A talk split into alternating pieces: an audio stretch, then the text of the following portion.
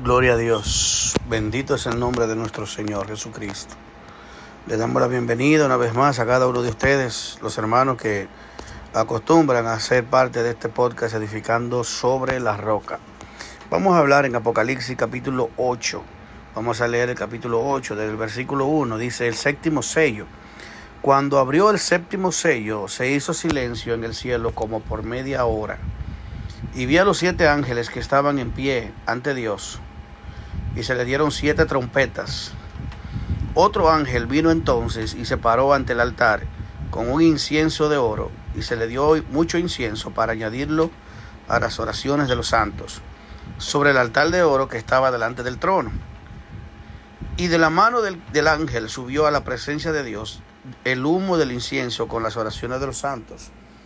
Y el ángel tomó el incienso y lo llenó del fuego del altar y lo arrojó a la tierra, y hubo truenos, voces, relámpagos y un terremoto. Las trompetas, versículo 6. Y los siete ángeles que tenían las siete trompetas se dispusieron a tocarlas. El primer ángel tocó la trompeta y hubo granizo y fuego mezclado con sangre, que fueron lanzados sobre la tierra. Y la tercera parte de los árboles se quemó, y se quemó toda hierba verde el segundo ángel tocó la trompeta y como una gran montaña ardiendo en el fuego, en fuegos, fue precipitada en el mar. Y la tercera parte del mar se convirtió en sangre. Y, el, y, el, y murió la tercera parte de los seres vivientes que estaban en el mar. Y la tercera parte de las naves fue destruida. El tercer ángel tocó la trompeta y cayó del cielo una gran estrella, ardiendo como una antorcha y cayó sobre la tercera parte de los ríos y sobre las fuentes de las aguas. Y el nombre de la estrella es Ajenjo. Y la tercera parte de las aguas se hicieron, convirtió en Ajenjo, y muchos hombres murieron a causa de esas aguas porque se hicieron amargas. La palabra Ajenjo significa amargura. El cuarto ángel tocó la trompeta y fue herida la tercera parte del sol y la tercera parte de la luna y la tercera parte de las estrellas, para que se oscureciese la tercera parte de ellos, y no hubiese luz en la tercera parte del día, y asimismo en la noche. Y miré y oí a un ángel volando por el medio del cielo, diciendo a gran voz, ay, ay, ay, de los que moran en la tierra, a causa de los otros toques de trompeta que están por sonar los tres ángeles vemos que este capítulo 8 se divide primero en las primeras cuatro trompetas. El séptimo sello desata las siete trompetas. Es decir, que aquí podemos ver, y esto es un símbolo de lo que fue las fiestas de las trompetas. La fiesta de las trompetas es una de las fiestas del Señor y las trompetas tenían diferentes razones por las que se tocaban. Había trompetas que se sonaba y cada tipo de trompeta tenían un sonido diferente con el propósito de que los que escucharan la trompeta pudieran interpretar qué significaba el sonido de la trompeta. Había un sonido de trompeta que era para una reunión para que toda la congregación o todo el pueblo se reuniera en una, en una reunión solemne, como sucederá cuando se toque la séptima trompeta, entonces todos los creyentes de todos los cuatro puntos cardinales de la tierra serán reunidos en ese lugar, en un lugar, para hacer estar, serán arrebatados por el Señor Dice que el Señor mismo con voz de arcángel, con voz de trompeta, con trompeta de Dios, descenderá del cielo y se tocará la trompeta. A la final trompeta, dice el apóstol Pablo. Y en esa final trompeta nos reuniremos todos los creyentes que estemos vivos, juntamente con los que han muerto, seremos, serán resucitados, los muertos en Cristo, y luego los que vivimos seremos arrebatados y seremos juntamente con ellos en un mismo lugar para reunirnos ahí con el Señor en las nubes, dice el Señor, dice la palabra de Dios. Ese toque de trompeta en Israel se daba para que se reunieran con una reunión solemne, o sea, para algo especial. Una reunión sea para coronar a un rey o para algunas otras cosas específicas. También habían otros sonidos de trompetas, que era un sonido de alerta, un sonido de alerta porque estaban siendo atacados por un enemigo y se tocaba diferente la trompeta, de tal manera que cuando escuchaban el sonido de la trompeta, entonces ellos entendían por qué se estaba tocando la trompeta y qué estaba sucediendo en el momento. Por eso dice la Biblia en un momento, una parte, que si la trompeta diera un sonido incierto, el pueblo no se prepararía para la ocasión, sea para la guerra o sea para una reunión solemne o por otra razón.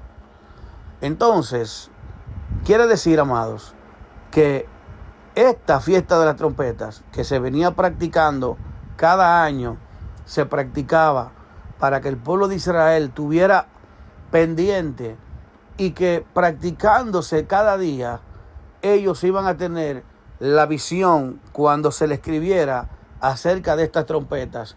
Por eso cuando el apóstol Pablo habla de las trompetas, el, judío, el, el hebreo, el que conoce la fiesta de las trompetas, saben lo que significa todo esto. Por eso Él le dice, ustedes no están en tinieblas, ustedes no están en oscuridad para que a ustedes les sorprenda como ladrón.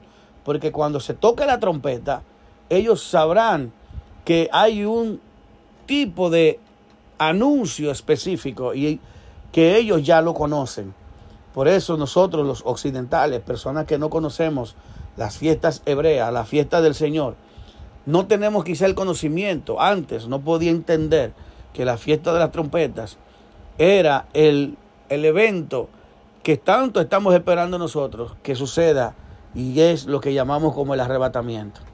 Pero vamos a seguir, porque en cada una de estas trompetas se anuncia un juicio, un juicio sobre la tierra.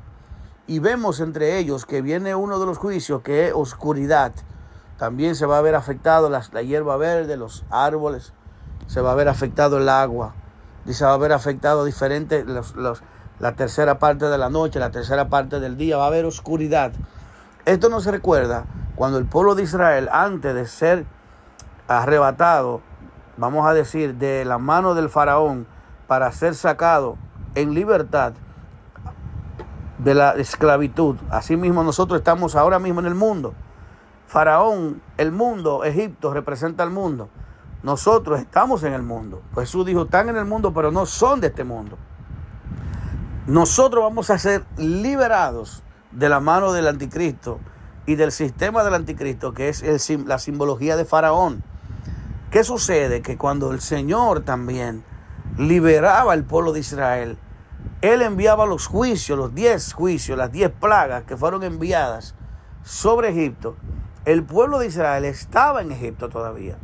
Esto es simbolizando de que la iglesia, aún estando en la tierra, Dios va a mandar ciertas plagas, ciertas situaciones a la tierra, pero que los hijos de Dios van a tener un cuidado de parte de Dios. Porque de la misma manera que el pueblo de Israel estaba en Egipto y no fue tocado por las plagas, porque ellos tenían la sangre en el dintel de las puertas y ellos no recibieron las plagas de Egipto, sino que solamente los egipcios fueron que sufrieron las plagas. De esa misma manera, por eso está escrito en el libro de Apocalipsis, que antes de que esto suceda, Dios va a sellar a su, a su gente. Y ese sello es algo simbólico porque es el sello del Espíritu de Dios. Es el Espíritu Santo quien va a cuidarnos como la sangre cuidaba aquel tiempo, aquellas casas que estaban los hebreos a donde esté la sangre de Cristo, la sangre del Cordero de Dios, y el Espíritu de Dios, que es el sello que Dios le pone a cada creyente, la Biblia dice que este es el sello que ha sido, hemos sido sellados para el día de la redención, para el día de ese día maravilloso que nos estamos esperando que seamos arrebatados con Él y seamos presentados ante el Dios eterno.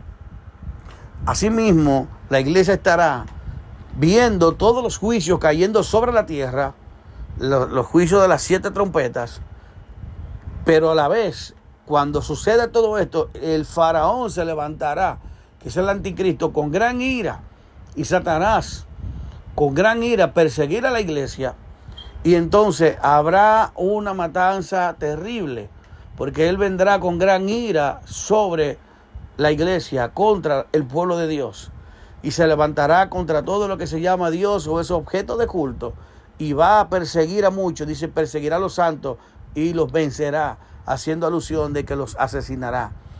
Y también dice que cuando se complete el número de los que han de morir por causa de la palabra de Dios y del testimonio de Jesús, entonces vendrá el Señor a levantar la iglesia.